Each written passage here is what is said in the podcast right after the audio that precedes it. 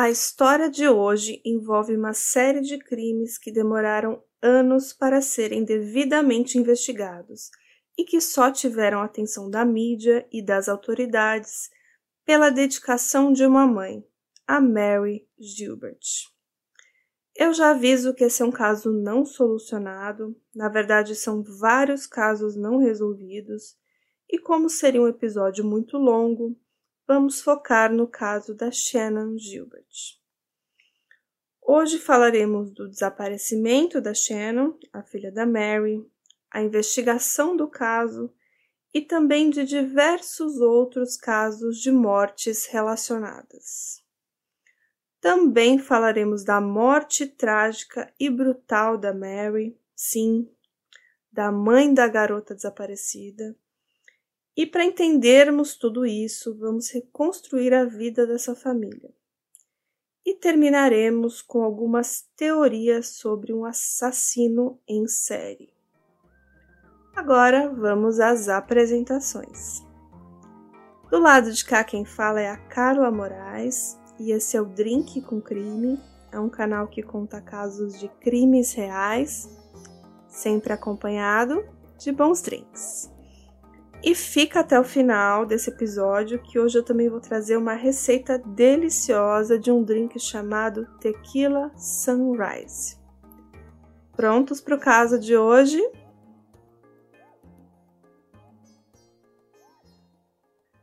Sem conseguir entrar em contato com a filha, a Shannon Gilbert, que morava nos arredores de Nova York, a sua mãe fez a ocorrência do seu desaparecimento.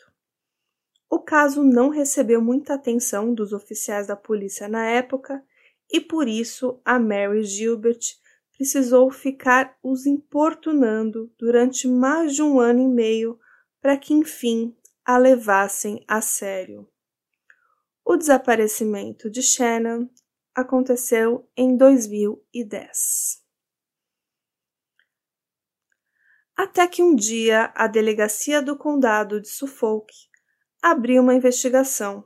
Encontrou corpos de outras 11 mulheres que, como a Shannon, se prostituíam através do site Craigslist e desapareceram sem qualquer aviso. Essa história foi contada no filme da Netflix Lost Girls Os Crimes de Long Island.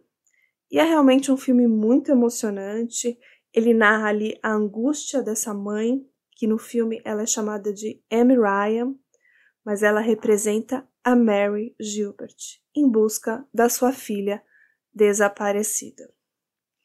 A trama aborda o descaso das autoridades em relação a populações marginalizadas, como as prostitutas, e retrata a força da família e da comunidade. Afinal, é por causa da insistência dos entes queridos, dos familiares das vítimas, que a polícia descobre uma série de assassinatos na região, com perfis muito semelhantes com o que aconteceu com a Shannon Gilbert.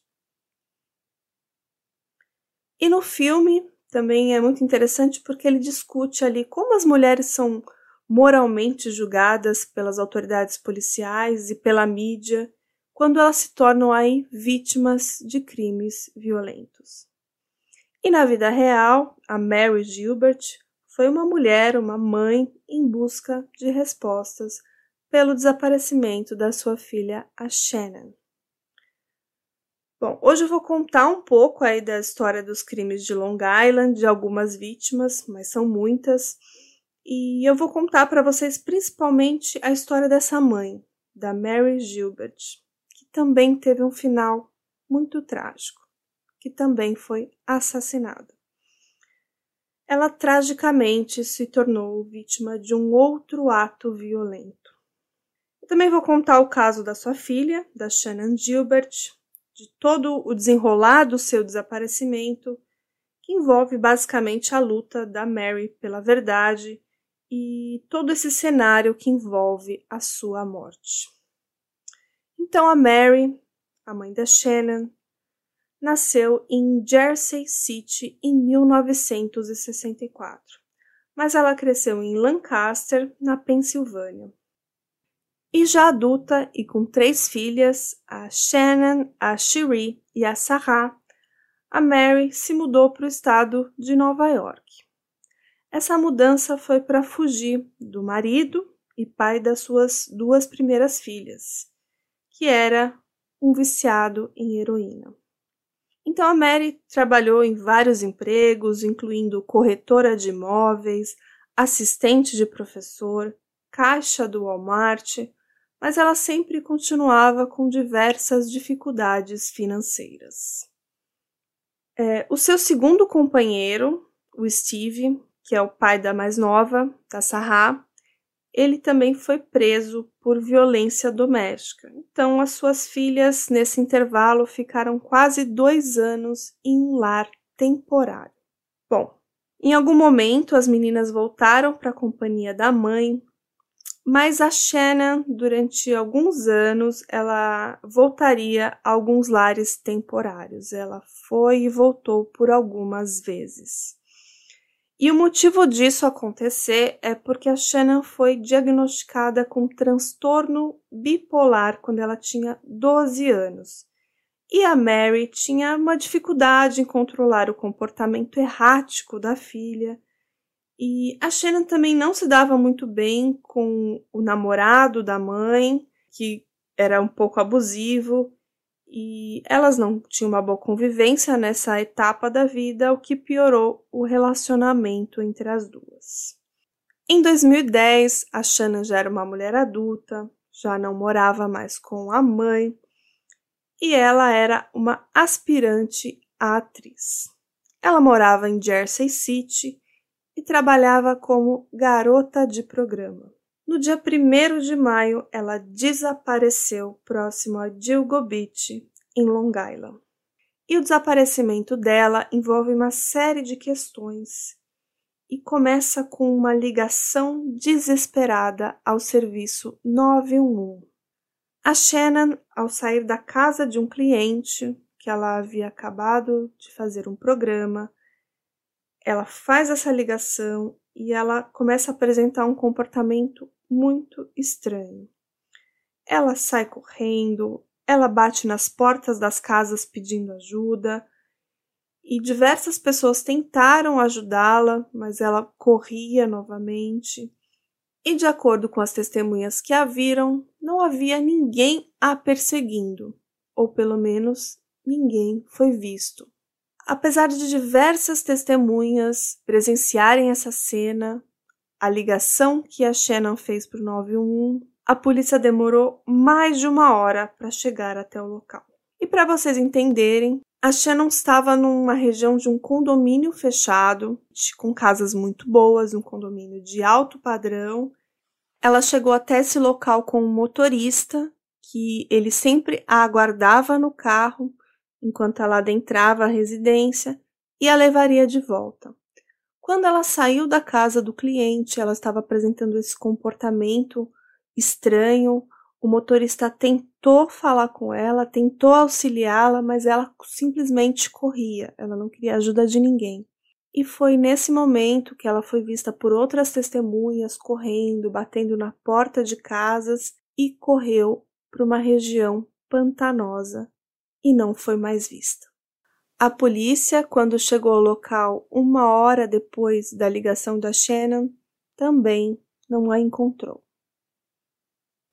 E as autoridades levaram mais de um mês para ligar o boletim de ocorrência que foi preenchido pela mãe da Shannon sobre o seu desaparecimento com a ligação feita pela própria garota à polícia naquela noite. E a Mary acreditava que o desaparecimento da filha não vinha recebendo a prioridade que deveria ter, e que a sua filha vinha sendo ignorada por, pela polícia apenas por ser uma garota de programa. A Mary então foi à imprensa para pressionar a polícia para garantir que a sua filha não fosse esquecida. Então, cerca de sete meses depois, um cão farejador encontrou restos mortais na região de Gilgo Beach. que levou à descoberta de mais três corpos, todos eles pertencendo a prostitutas que também usavam o serviço do Craigslist para encontrarem clientes. Seis outros corpos foram encontrados na região com o avanço das investigações. Mas a Shannon não estavam entre elas. Mas a busca chegou a uma conclusão que existia um serial killer atuando naquela região. Então, quando a gente fala da história da Mary, dessa mãe, a gente também fala do caso do Long Island Serial Killer. Esse foi o nome dado a esse assassino desconhecido que usou os pântanos ao longo de uma remota área ao longo da Ocean Parkway em Long Island, em Nova York, que é uma área ali que se estende por cerca de 15 milhas, que dá aí 24 quilômetros, ao longo da costa dos condados de Nassau e Suffolk. E ele usava esses locais para descarte dos corpos de suas vítimas. E desde 1996, vários corpos, em alguns casos partes de corpos, foram encontrados e ligados a esse assassino. Quase todas as vítimas eram trabalhadoras do sexo. E a polícia estima que tenha havido pelo menos uma dúzia de vítimas do assassino de Long Island, porque foi de certa forma difícil ali relacionar é, conclusivamente todos esses crimes. Mas eu já li algumas matérias e alguns relatos que tinham sido 11 mortes, 16 e até mesmo 30 vítimas. Então o número real é desconhecido. Bom, a vítima mais recente sabida que foi ligada a esse possível serial killer foi no ano de 2013 era uma mulher de 31 anos chamada Natasha Jugo, e o corpo dela foi encontrado flutuando no mar meses depois que o carro dela foi descoberto perto da Ocean Parkway. E existem muitas teorias sobre os crimes, inclusive a teoria de que podem existir vários assassinos e que a polícia local pode estar encobrindo uma conspiração maior. E em dezembro de 2015, eh, o FBI se juntou a essas investigações desses crimes eh, após diversas alegações que o departamento local não estava lidando com o caso da maneira correta. Mas, assim, mesmo com os avanços das investigações, com a presença do FBI, muitas perguntas permanecem sem resposta. O que se sabe é que foram mais de 20 anos de crimes ocorrendo ali naquela região e o culpado de tudo isso até hoje é desconhecido. De acordo com a polícia, a Shannon Gilbert, por muito tempo, ela não foi contemplada nesses números, ela não foi contabilizada como uma vítima do serial killer. O corpo da Shannon foi encontrado em 2011, depois que a polícia resolveu drenar uma região pantanosa que antes era inacessível. Com isso eles encontraram com isso eles encontraram alguns itens pertencentes a Shannon, a sua carteira, alguns documentos e logo depois encontraram a sua ossada e, de acordo com a autópsia feita naqueles restos mortais, a Shannon não teria sido morta, não teria sido assassinada, ela teria morrido afogada. E a teoria da polícia é que foi um afogamento acidental. E isso não agradou nem um pouco a família da vítima. Então, em 2016, a mãe, a Mary, fez uma autópsia independente e essa então sugeriu que a Shannon poderia sim ter sido morta, provavelmente por estrangulamento. Então a Mary contestou a investigação inicial e seguiu lutando para que o caso fosse reaberto e investigado como homicídio. Encontrar o corpo da Shannon deve ter sido um alívio para a família, de certa forma, né? encontrar a filha, mas não saber a causa da morte, eu imagino, pensando que tudo levava a crer que era um homicídio, eles queriam essas respostas, né? Queriam encontrar o culpado. O corpo da Shannon demorou 19 meses para ser encontrado a contar do dia do seu desaparecimento. E não ficou claro se a sua morte foi um homicídio ou um trágico acidente. Mais recentemente, uma nova evidência fez com que a polícia passasse a considerar aquela primeira autópsia como inconclusiva. Ou seja, eles voltariam ali à estaca zero. E seria ali talvez uma oportunidade para buscar mais respostas, que era justamente o que a família queria. Porém, a Mary Gilbert nunca recebeu essa notícia. Ela havia sido brutalmente assassinada pela própria filha, pela filha mais nova, a Sarah Gilbert. Ela havia sido diagnosticada com esquizofrenia. Cinco anos depois da morte da irmã, ela começou a apresentar alguns comportamentos estranhos e foi então diagnosticada com essa doença, com a esquizofrenia. Existem alguns relatos que ela teria sofrido abusos sexuais de um namorado da Mary quando criança e que ela também teria sofrido um colapso mental depois da descoberta dos restos mortais da Shannon em 2011. E ela também tinha delírios, ela acreditava que ela era um deus capaz de detectar se outras pessoas estavam possuídas. E ela também tinha delírios que ela e a Shannon haviam escrito canções para o Jay-Z e para Beyoncé.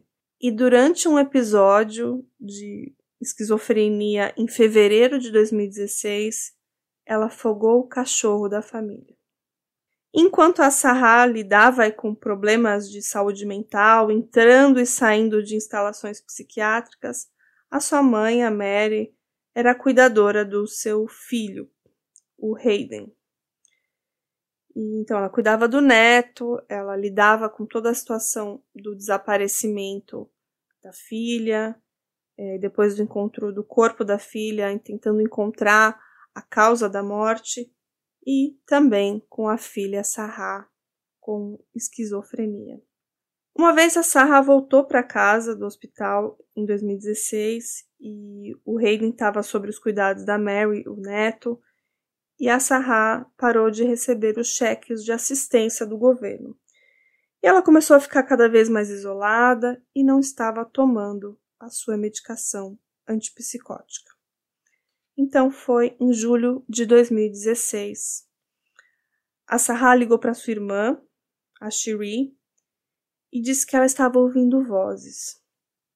A Shiri disse para a mãe, para Mary, que foi até a casa da Sarah para ajudar.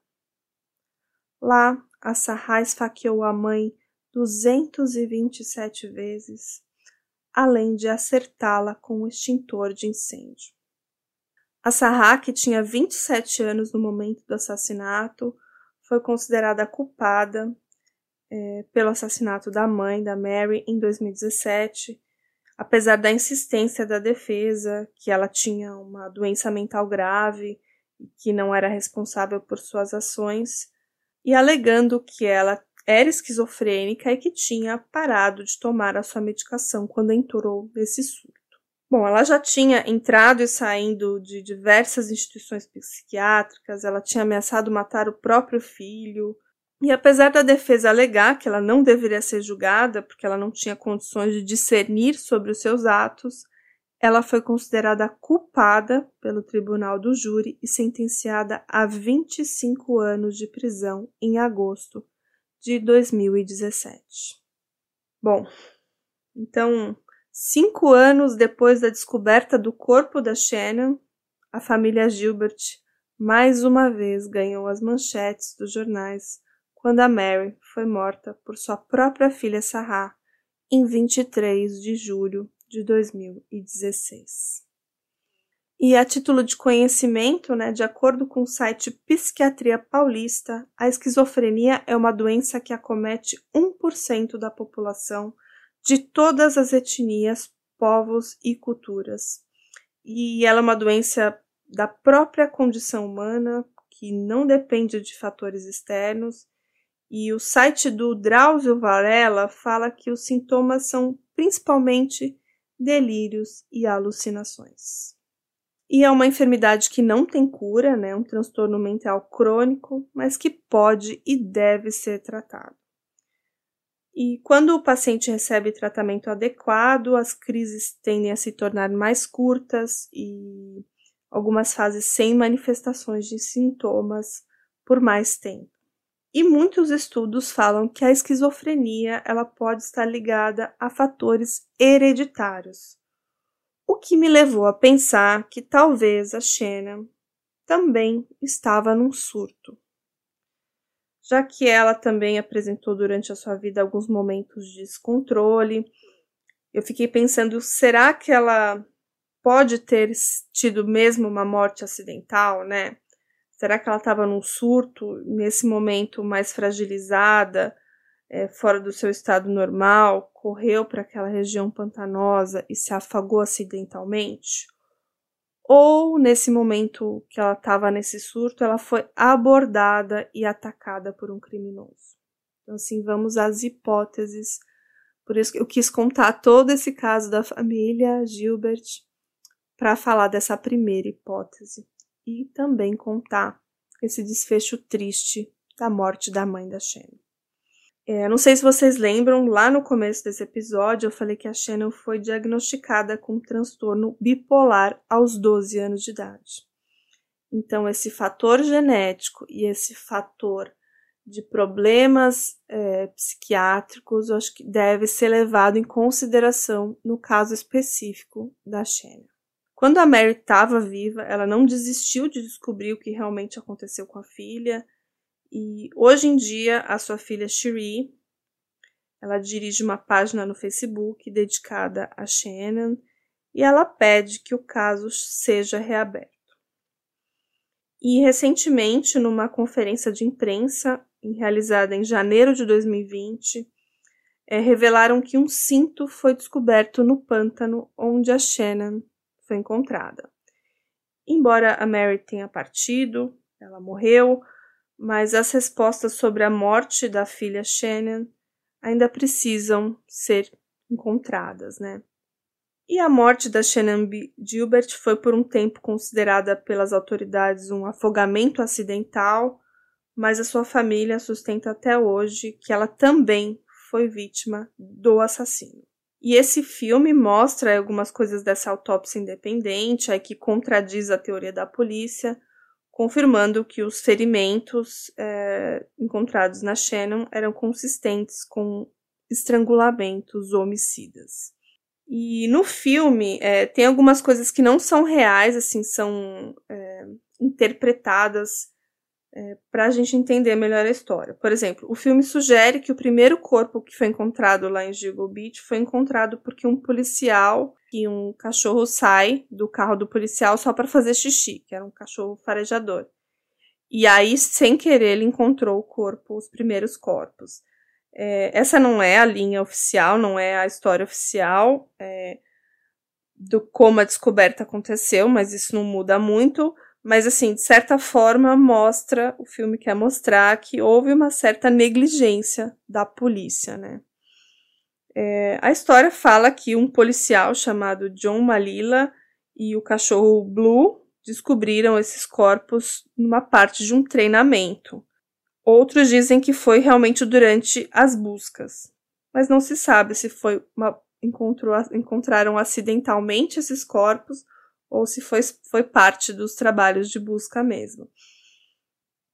Bom, independente de uma ou outra questão, esses foram os primeiros corpos de uma série que foram encontrados.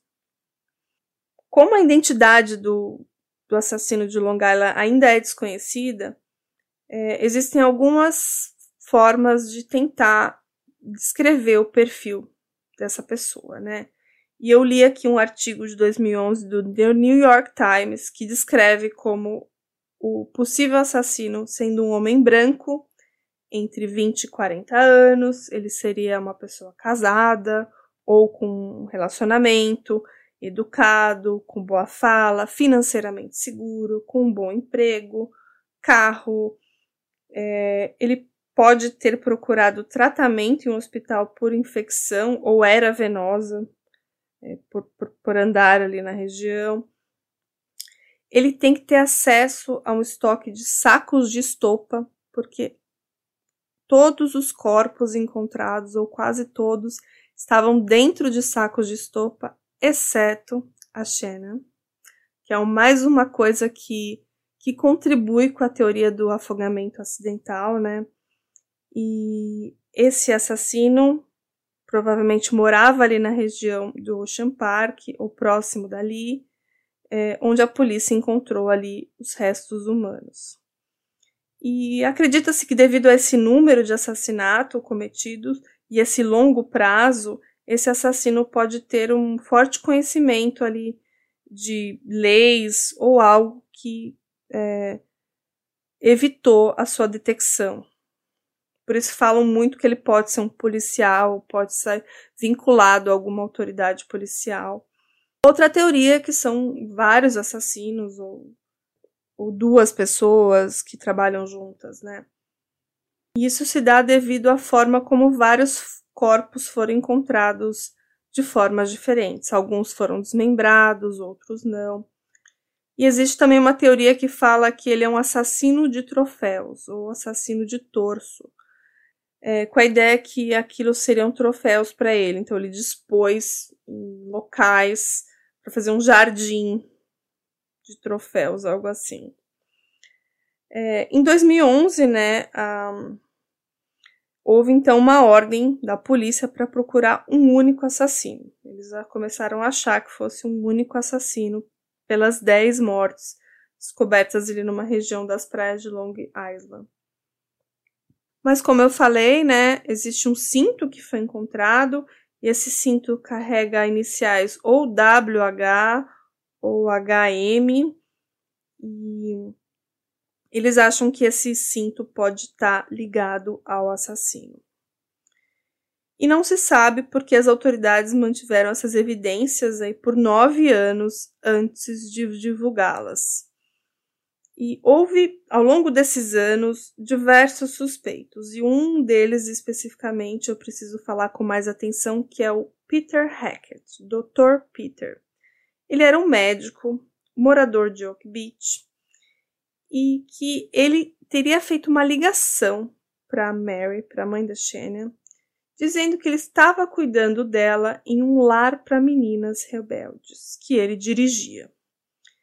Ele teria feito essa ligação na noite do desaparecimento da Shannon, o que é muito estranho. E três dias depois, ele ligou novamente para Mary, dessa vez para negar que ele tinha tido qualquer contato com a Shannon. Mas mais tarde, os investigadores conseguiram confirmar, através de registros telefônicos, que ele realmente ligou para Mary Gilbert duas vezes após os desaparecimentos. E depois que o corpo da Shannon foi encontrado perto da casa dele, ele se tornou ali o principal suspeito dos assassinatos. Embora mais tarde ele tenha sido descartado pela polícia, não sei por que motivo, ele chegou a revelar que ele tinha ali uma longa história de se posicionar como um herói, assim, ou, ou querer participar de partes cruciais de eventos importantes. Então, que ele tentou se colocar nessa história de certa forma para ter um destaque e que por isso ele teria feito as ligações e por isso ele teria ali é, aparecido na mídia em diversos momentos.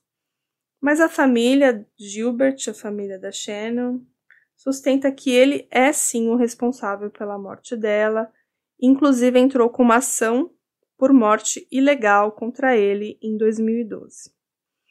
É, a mãe ela abriu um processo de homicídio culposo contra o Peter Hackett, alegando que as drogas que ele supostamente administrou para ela facilitaram a sua morte. O Peter Hackett seguiu negando esse tratamento a Shannon e o processo acabou arquivado em 2018. Mas realmente uma coisa que a gente tem que pensar é como ele teria conseguido o telefone da Mary Gilbert se ele não tivesse tido contato com a Shannon. Então, isso me faz pensar que ele realmente esteve com ela em algum momento ou que ele a conhecia. Hoje, o Peter Hackett mora na Flórida e ele vive recusando pedidos de entrevistas por conta da morte da Shannon. Inclusive em relação àquela teoria que pode existir alguém da polícia ligados a esses crimes e tudo mais, é, a família Gilbert ela entrou em contato com uma pessoa que fazia escolta de negócios relacionados ao ex-chefe de polícia do condado de Suffolk. O nome dele era James Burke. E a família acreditava que ele podia estar ligado às mortes lá em Diogo Beach e inclusive a morte da Shannon.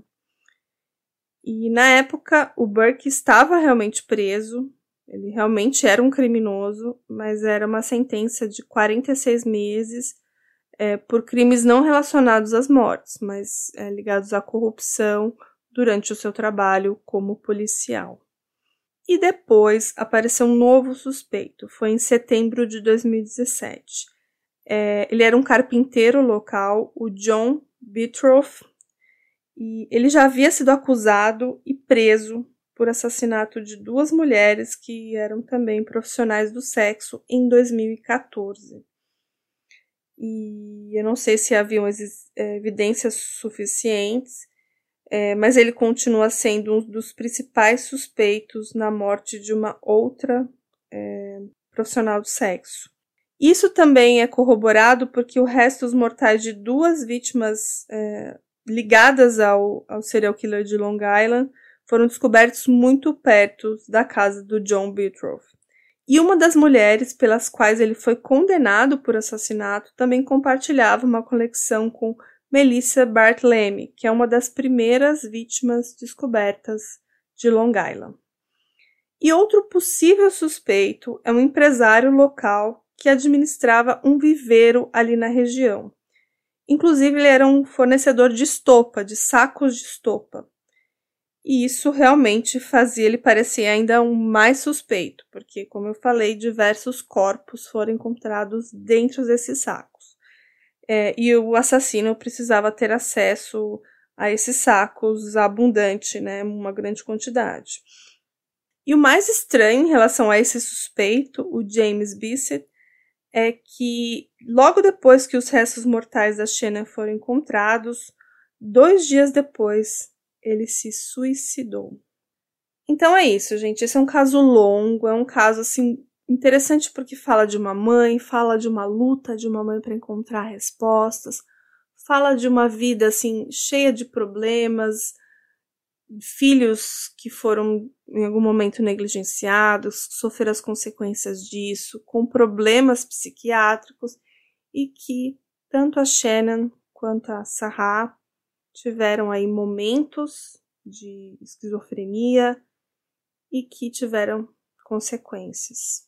Eu honestamente tendo a pensar que a morte da Shannon foi realmente acidental e que por uma sorte ou um destino a investigação da morte dela levou a esse serial killer, essas outras diversas outras mulheres que foram encontradas. Eu não consigo ver evidências realmente de um assassinato. Eu vi a respeito da, da autópsia que fala de um, de um ossinho ióide, agora eu não me recordo o nome. Que se ela tivesse sido estrangulada, teriam evidências disso e que realmente é uma coisa muito assim, é uma percepção muito delicada do, da pessoa que executou a autópsia, se poderia ser um afogamento, se poderia ser uma morte é, mais violenta, um, por estrangulamento. E como encontraram só as ossadas dela 19 meses depois, numa região pantanosa, ali sujeita a diversos é, adversidades, eu acho bem difícil ter essa resposta mas tudo me leva a crer que realmente foi uma morte acidental.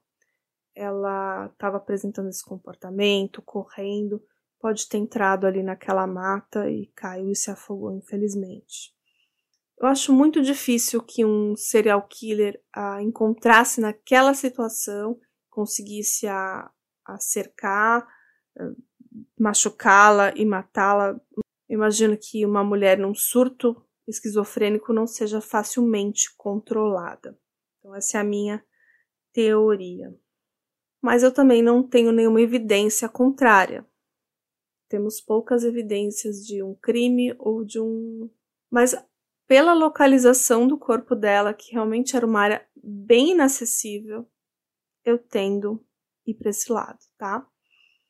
Todos os outros corpos, como eu falei, eles tinham sacos, eles estavam armazenados em sacos, eles estavam parcialmente enterrados ou parcialmente desmembrados, outros desmembrados, o que realmente é uma confirmação de um homicídio. O caso da Shannon ainda é muito enigmático. Eu super entendo o lado da Mary de querer encontrar uma resposta, de querer encontrar um criminoso, de querer botar eles na cadeia, eu acho que, como mãe, eu faria o mesmo.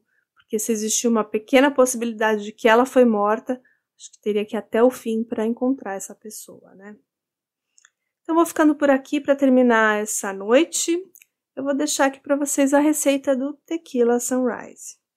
Vocês vão precisar de 30 ml de tequila prata bem gelada, 100 ml de suco de laranja geladinho coado, 10 ml de groselha, e aí num copinho vocês vão colocar a tequila, o suco de laranja e gelo, e no final coloque a groselha bem devagar, e a groselha ela vai descendo para o fundo do copo, formando ali uma cor de pôr do sol no drink. Então, aprecie com moderação. Então, vou ficando por aqui mais uma vez agradecendo a todos vocês do lado de lá que gostam do Drink com Crime aproveita e segue a gente lá no Instagram, no arroba Drink com Crime. Pode deixar mensagem, pode deixar direct, que eu sempre respondo. Se você quiser sugerir um caso pra gente, também pode ir lá. E se você puder ouvir a gente pela Orelo, que é uma plataforma brasileira que paga nós, os podcasters, pelos episódios, eu vou ficar muito feliz se você ouvir a gente por lá para a gente ganhar as nossas moedinhas. Então é isso. Um grande abraço para todos vocês e até o próximo episódio. Tchau!